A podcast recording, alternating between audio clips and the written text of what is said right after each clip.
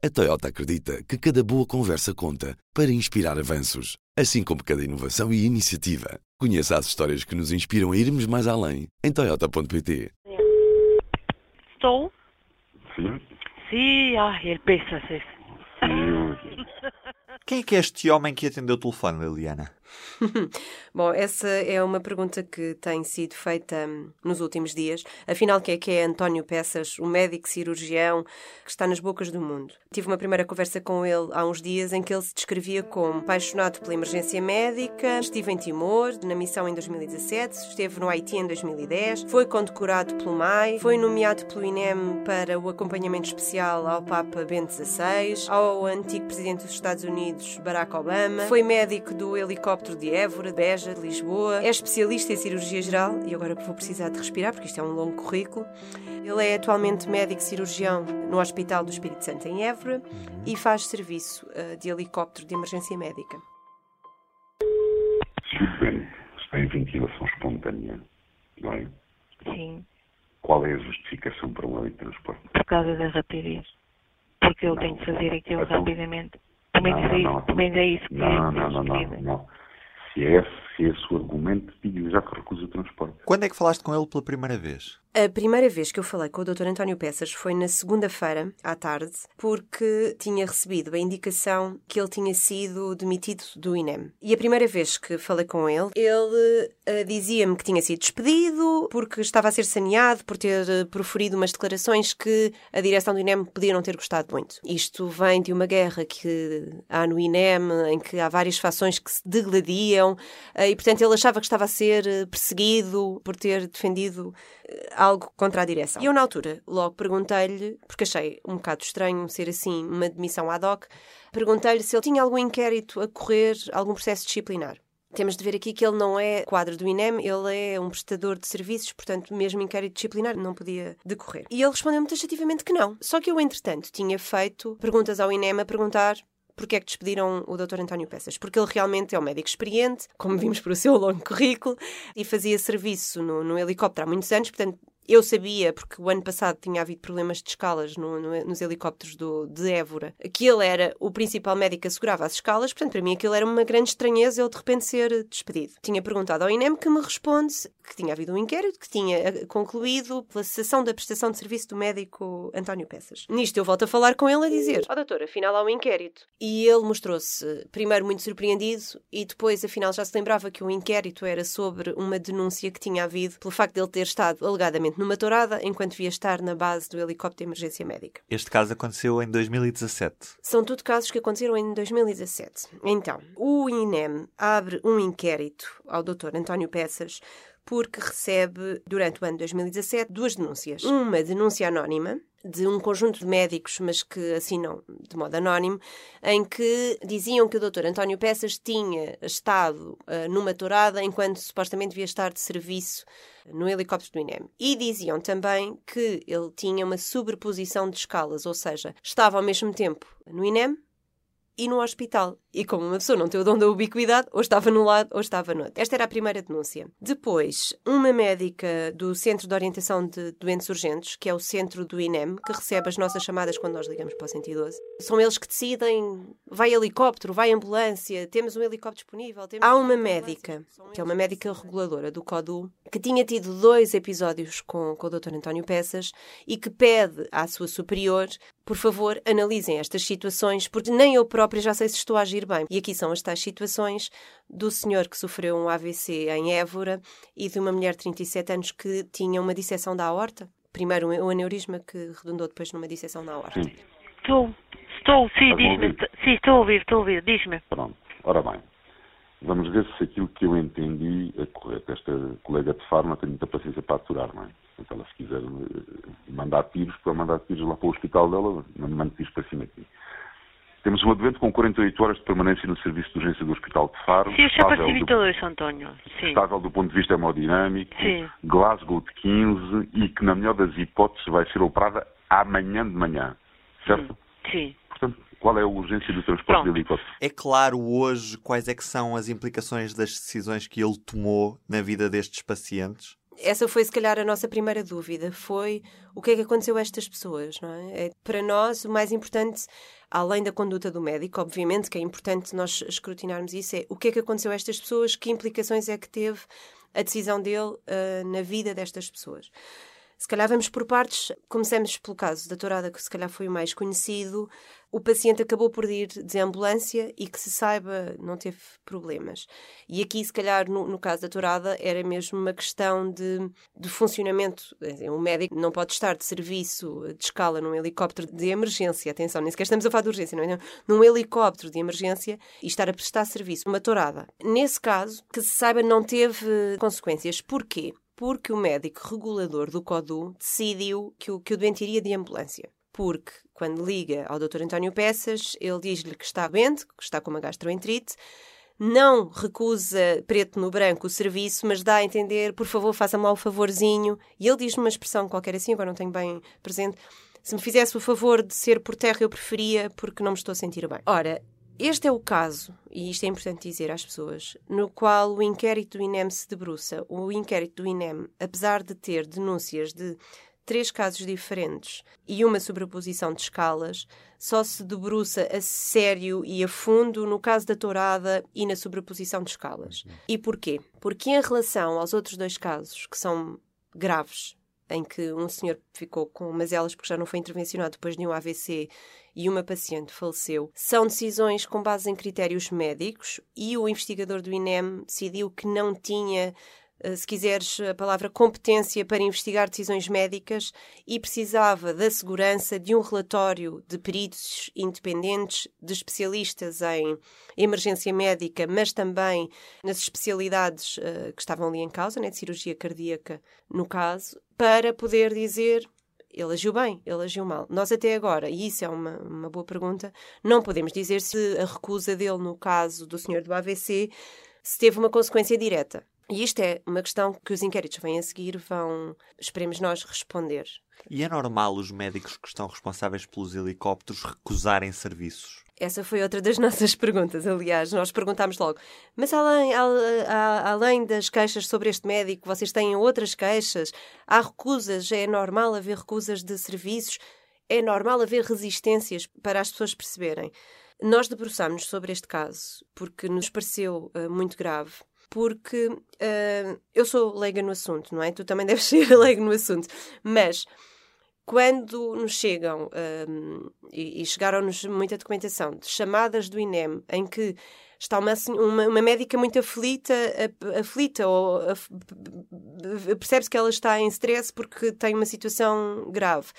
A pedir, um, a pedir não, a acionar um helicóptero e do outro lado temos um médico que protela uma decisão e que resiste a tomar essa decisão. Espera lá, espera lá, espera lá, espera lá. Vamos lá falar com E que discute a decisão. Não vale a pena estar a falar dessa maneira. Durante largos minutos. Temos telefonemas que chegam a 18 minutos. Eu digo assim, na minha cabeça, enquanto leiga, isto parece-me contraditório aquilo que é um serviço de emergência, não é? Uma pessoa pensa em emergência, recebem um telefonema e lá, pronto, e vão e arrancam. Portanto, isso para nós, à partida, pareceu-nos muito estranho decidimos perguntar ao um, Dr. Vítor Almeida, que é um, presidente do Colégio de Emergência Médica da Ordem dos Médicos. Ele explica melhor do que eu o que é que é normal e o que é que não é normal. Para que as pessoas percebam como é que, como é que se processa, digamos, o socorro do sistema de, o serviço de helicópteros de emergência médica do INEM, um, o sistema funciona da seguinte maneira. Os helicópteros de emergência médica do INEM hum, são portanto, por dois pilotos, neste caso em Portugal, porque fazemos uh, missões noturnas. Os helicópteros estão a funcionar durante 24 sobre 24 horas, ao contrário de outros países europeus. Nós temos o sistema a funcionar constantemente e é tripulado por um enfermeiro e por um médico que são, no fundo, a equipa médica que está dentro do helicóptero. Esses helicópteros do INEM estão sob a alçada do CODU, isto é, do Centro de Orientação de Doentes Urgentes, do INEM, que ativa os helicópteros para missões. Essa ativação pode ser para três tipos de missões: primárias, secundárias e terciárias. Aquilo é essencial para nós são as primárias, que é voar para o local do incidente ou acidente, ou para muito perto do doente, seja uma aldeia, seja na serra, ou seja um ponto de encontro com os bombeiros, e no fundo fazer a primeira abordagem ao doente crítico eh, para qual nos é pedido o socorro. Portanto, não é só o transportar, mas sim, sobretudo, o levar uma equipa médica altamente diferenciada para junto do doente de uma forma rápida e célere, essencialmente em sítios de difícil acesso Uhum. ou em situações onde, por exemplo, o tráfego pode impedir a chegada da ambulância, ou se houver multivítimas, ou se há necessidade de transportar eh, doente para um missões- sítio mais longínquo, como é, por exemplo, levar um doente para uma unidade de queimados. Portanto, isso são as missões primárias. Primárias. As secundárias são transferências interhospitalares e essencialmente destas que nós estamos a discutir nestes casos, em que um hospital pede um transporte, porque se trata de um doente crítico, com uma indicação específica clínica para poder levá-lo para outra unidade hospitalar e, no fundo, transferir um doente para um sítio onde estará mais bem acompanhado e onde haverá possibilidade de o tratar de forma definitiva. E de quem é a decisão eh, de, trans- de- de transporte por helicóptero? É, portanto, o CODU recebe os pedidos, portanto, vamos agora falar, por exemplo, dos transportes secundários, que é que vamos discutir agora, e que faz parte importante, é uma parte importante do nosso- serviço, dentro do, do- do Serviço de Helicópteros de Emergência Médica do INEM. É, os hospitais solicitam via CODU o transporte, o médico regulador do CODU comunica esse pedido aos- à equipa médica do helicóptero, portanto, ao médico responsável e indica-lhe eh, eh, a localidade, portanto, que situação clínica é que tem e para onde é que tem que levar o doente e o sítio de origem e para onde é que tem que levar o doente. Pronto, basicamente é isso. Se surgir, habitualmente o CODU dá os dados de forma relativamente clara e, e nem há motivos para estar a discutir ou estar a refletir, é simplesmente, olha, temos um doente, vou dar um exemplo, temos um doente com, com uma suspeita de infarto ou um infarto confirmado, por exemplo, digamos, na Covilhã, e queremos levá-lo rapidamente para a unidade eh, coronária que possa tratar de forma definitiva, portanto, o estado de destino poderá ser Viseu ou Coimbra, ou seja o que for, e, portanto, a única coisa que nós habitualmente perguntamos é se o doente está estável, eh, qual é a situação ventilatória dele, o é que, o que é que nos espera e o que é que nós já podemos adiantar antes de sairmos do local ou, digamos, durante o voo. E, portanto, o, o papel do médico nesse, nesse, no helicóptero é e deve ser também aconselhar e ajudar o CODU a tomar a decisão mais correta. A decisão de sair é sempre do CODU, mas até podemos falar com o médico e dizer, olha, o doente já está entubado e ventilado, olha, não está. Olha, se calhar é preferível já falar com os colegas do hospital que vão intubando, portanto isto é ligar no fundo ao ventilador e levá-lo de forma tranquila, anestesiada, por exemplo, para estar quieto no helicóptero de uma forma mais estabilizada para não nos dar eh, complicações durante o voo. No fundo, o médico do helicóptero pode assim já antever complicações e ainda antes de sair colaborar naquilo que será o desfecho final do doente e a transportá-lo com mais segurança. Mas é o normal haver resistências, eh, ou seja, haver, c- como temos ouvido, e obviamente não falando diretamente do caso, mas eh, ele está sempre, obviamente, presente, que é, é normal haver resistências, é, uma, é um procedimento normal, ou questionamento, não, não, não, se calhar não falo em resistências, mas é haver questionamento das decisões de um médico? Existe uma hierarquia que está muito bem definida e é clara. Eh, e a hierarquia é o CODU, o médico regulador do CODU é o responsável e que ativa o meio. Compete, há dois fatores que podem influenciar. Primeiro, é, o médico tem que cumprir, como é óbvio, isto é, o médico tem que dizer, sim senhora, faz a missão, como é óbvio, nem tem que estar a discutir. A única coisa que pode e deve fazer é eventualmente dizer, olha, sugestões para melhorar. Olha, e se fôssemos da ambulância é preferível, vejam lá os tempos. E de facto, às vezes acontece, de facto, da própria reflexão com o quadro, dizer, olha, se calhar é a melhor opção. Ou então, até havendo o piloto dizer, olha, não temos condições de voo, vamos encontrar um plano alternativo, por exemplo. Isso acaba por ser em colaboração, mas a hierarquia está definida. Quem manda sair o helicóptero é o CODU e compete a equipa médica a obedecer claramente essa ordem. Ao chegar ao local, a situação é um pouco diferente. Ao chegar ao local, o médico tem a capacidade clínica e o dever clínico de dizer este doente tem condições para ser transportado ou não. Eu até posso ser um doente que está tão mal está numa situação tão crítica que eu posso chegar à conclusão de dizer, se eu agora o transportar no helicóptero, basta movimentá-lo de forma mais brusca ou basta haver alguma interferência técnica aqui nesta situação, eu acabo por prejudicar o doente.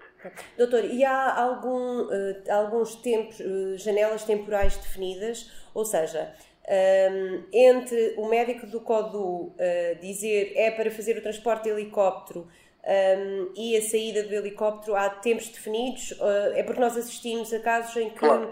há, há conversas que duram até cerca de uma hora entre eh, conferências eh, tripartidas com médicos, ehm, dúvidas colocadas, são cerca, às vezes... Questão, o habitual, eu, eu, eu posso falar da minha experiência que estou a trabalhar neste serviço há 18 anos.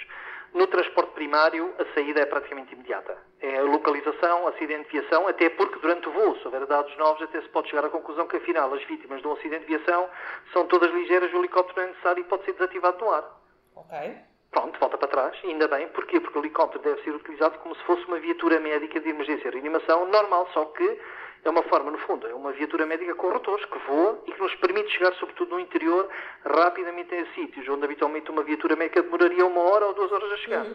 E, portanto, aí é imediato. Nas transferências, o habitual também é sair ao fim de 5, 6 minutos para preparar o material, eh, aquilo que falta eventualmente ainda preparar, tirar algumas dúvidas sobre o estado clínico do doente, são telefonemas que demoram habitualmente 5, 6, 7 minutos e habitualmente depois enviamos os status que estamos de saída, avisamos o código que vamos sair e depois temos que, obviamente, dizer quando é que chegamos ao hospital de destino e quando é que estamos novamente operacionais. Imagino que temos que abastecer, eh, temos, olha, neste momento já não podemos fazer mais de uma missão, temos que abastecer, quando estivermos disponíveis voltamos a ativar, voltamos a contactar o código.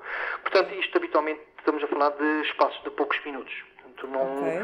não é usual. Não é usual? Não é usual como bastonário. Muito bem, ainda ontem disse que, eh, que há aqui uma situação anómala. Devo dizer que, do ponto de vista de, de, de, de- de operação ou de função, isto é anómala. E, de facto, o médico não pode recusar a saída. O médico pode, sim, quando estiver junto do doente, então dizer, olha, e a minha decisão final é que não vou levar o doente porque eu avalio clinicamente que o risco de o transportar é maior do que eventualmente deixá-lo estar no hospital e estabilizá-lo mais uma hora ou duas, que já nos aconteceu, não é a primeira vez que isso acontece. Não tem conhecimento de outros casos de recusas eh, de helitransporte? Eh, Eu devo dizer que em 18 anos de helicóptero eh, não me lembro, pelo menos aqui da nossa região, que eu estou a falar de Santa Comadão, de haver manifesta recusa de qualquer médico de fazer um transporte. Eu, eu- eu não conheço a realidade dos outros sítios, mas eh, nem Vemer, nem helicóptero, eu conheço recusas. É óbvio que existem situações em que a nossa opinião acaba por ser, eh, até porque temos alguma experiência nesta área, em que acabamos depois de fazer o debriefing e contactar o codor e dizer olha, atenção, a gente acabou por levar o doente, mas não justificou, se calhar devíamos ter mais cautela, ou devíamos ter, em algumas situações até devíamos ter saído antes, mas isto é normal. Mas só há depois, mas só depois- Exatamente, posteriormente discutimos os casos, porquê?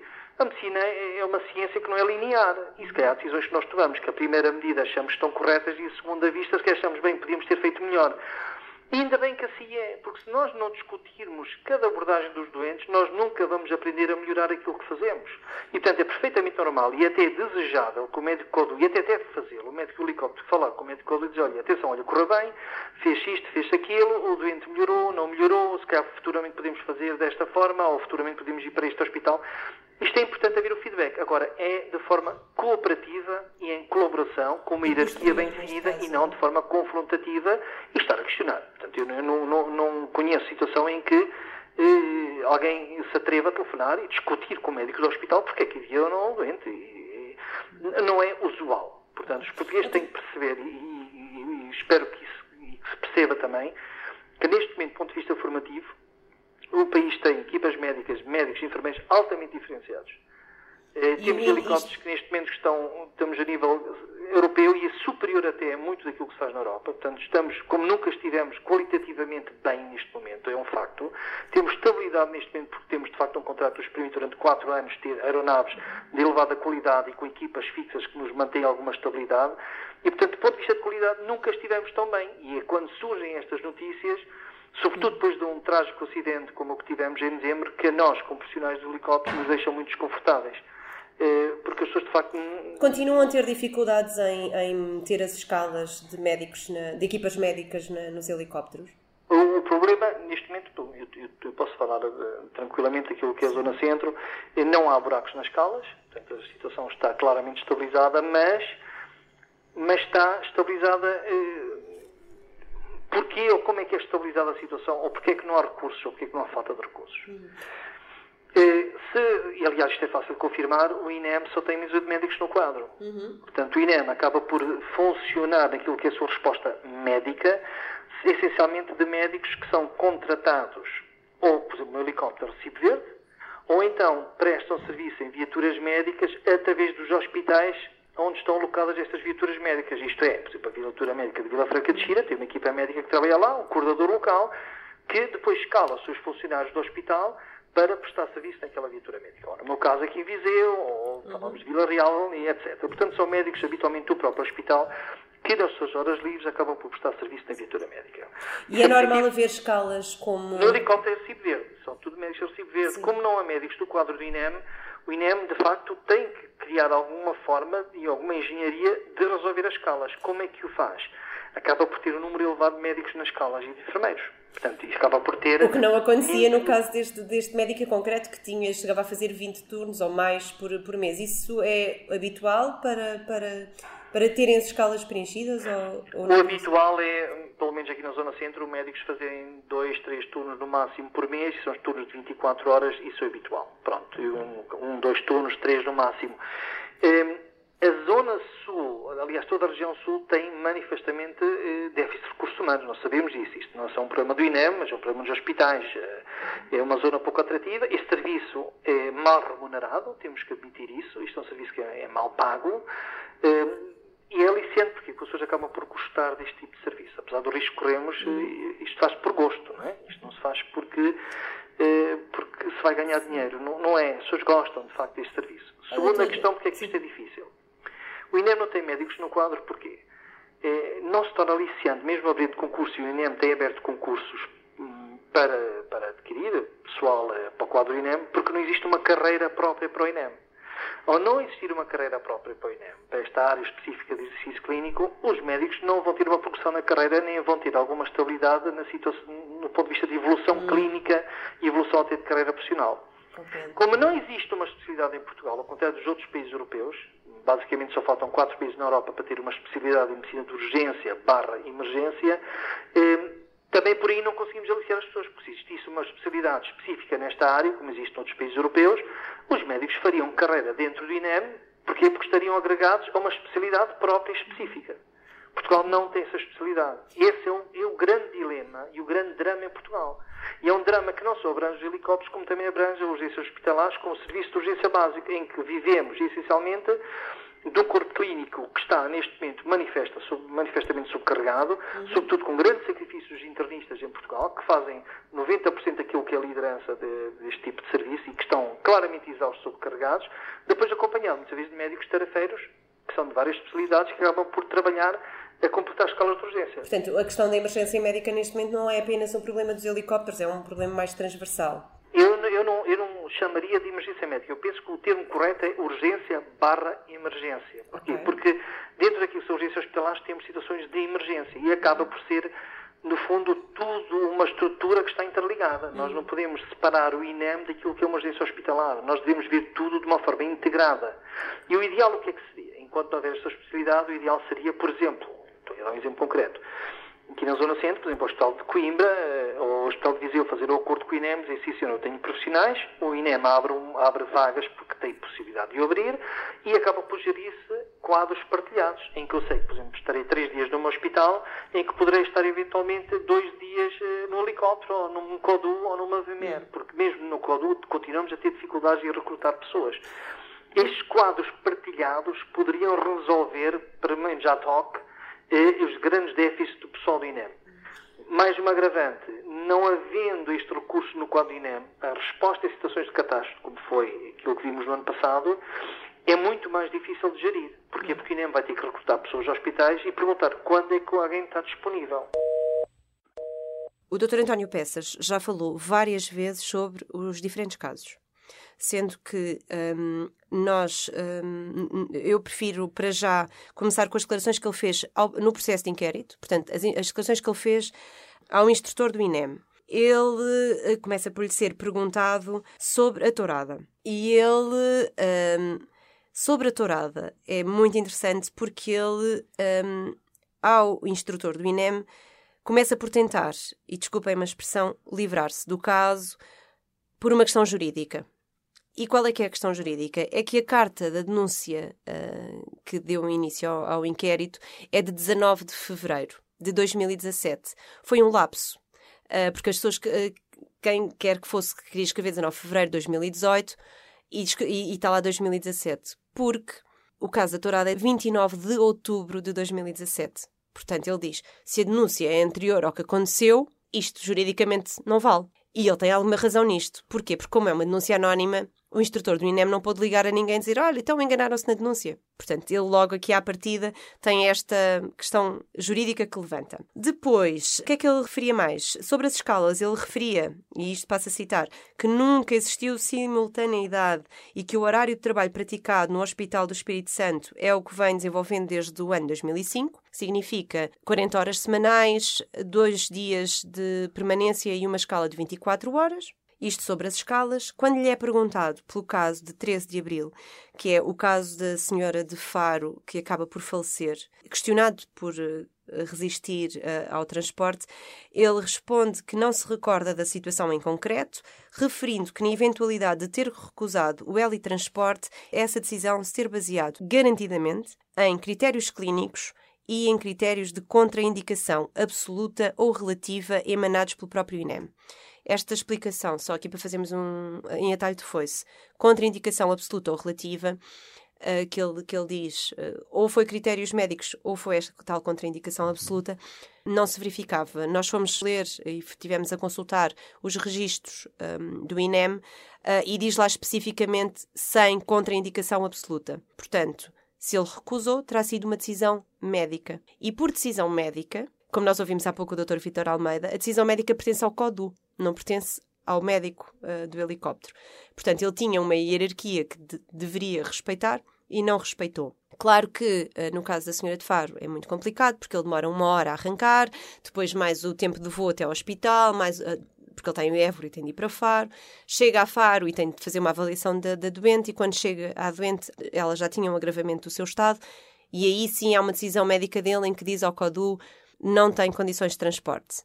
Mas mesmo assim, nesse caso, ele pede ao hospital de destino, que era o Hospital de Santa Cruz, para pôr um selo, se, se, se, assim quiseres, nessa sua decisão, porque ele diz mesmo para nos precavermos de situações desagradáveis no futuro. Portanto, todo este caso uh, de, de, da senhora de Faro é interessante. Nós não sabemos, e nós já falámos com alguns médicos nos últimos dias, que nos dizem que em relação à decisão de Faro, pode haver aqui uma questão de a senhora já estar mesmo muito mal e infelizmente já não ser possível tratá-la de modo rápido. Uh, há quem nos diga, bom, não sabemos, porque o, o, ele, o estado da senhora agrava-se uma hora e tal depois do primeiro telefonema, portanto, era imprevisível, não é? E há quem nos diga, aqui houve uma perda de chance, que é a senhora não teve hipótese, porque estava no hospital sem a valência para a tratar e não foi transportada. É uma situação delicada que nós esperamos que uh, haja um perito médico que venha fazer essa avaliação. Sobre o caso de, de 16 de maio, eh, que é o caso do senhor de Évora, não lhe chegou a ser uh, perguntado. Só lhe foi perguntado pelo caso da Tourada, pelas escalas e pelo caso da senhora de Faro. Este caso termina com o afastamento do médico do, do INEM ou pode vir a acontecer mais repercussões na carreira do António Peças? Ele está a ser investigado a vários níveis. O inquérito do INEM foi arquivado e foi arquivado por aqueles motivos que nós escrevemos na nossa edição de, de sexta-feira, que é, foi arquivado porque as testemunhas que lá falaram corroboraram de algum modo a questão dele da tourada, ou não se recordavam. Portanto, também há aqui uma questão que é ou corroboravam ou não se recordavam. Pronto. E a questão das escalas, eh, essa é a ferida, portanto, ele teve mesmo uma sobreposição de escala de pelo menos em 46 horas houve uma sobreposição de escalas. E em relação aos outros dois casos, não foram avaliados porque não há o tal relatório de peritos. Portanto, eles arquivam o processo um bocado nesta base. Mas encaminham-no para a Inspeção Geral das Atividades em Saúde, a IGAS, que é quem tem uma capacidade investigatória maior. Portanto, a investigação vai, de certeza, mais longe. E isso é importante uh, perceber-se porque daí podem-lhe advir uh, várias. Uh, ele pode ter dali várias consequências, até pessoais, no sentido de da, da própria carreira no Hospital do Espírito Santo, em Évora. Já teve a consequência da cessação de serviço com o INEM, mas depois há também uma investigação da própria Ordem dos Médicos. E aqui, próprio bastonário da Ordem dos Médicos já disse que as situações são aparentemente graves. Vamos ter de as investigar pelo Conselho Diretivo e vamos perceber se, quais são as consequências. E aí a, a, consequência pode ser a perda da cédula profissional. Vamos ver o que é que acontece, não sabemos, até porque também o Ministério Público está a avaliar porque estamos a falar de casos que tiveram consequências, portanto, o Ministério Público eh, está a avaliar estas situações. Liliana Valente, muito obrigado. O público fica no ouvido. A Toyota acredita que cada boa conversa conta para inspirar avanços, assim como cada inovação e iniciativa. Conheça as histórias que nos inspiram a irmos mais além em Toyota.pt.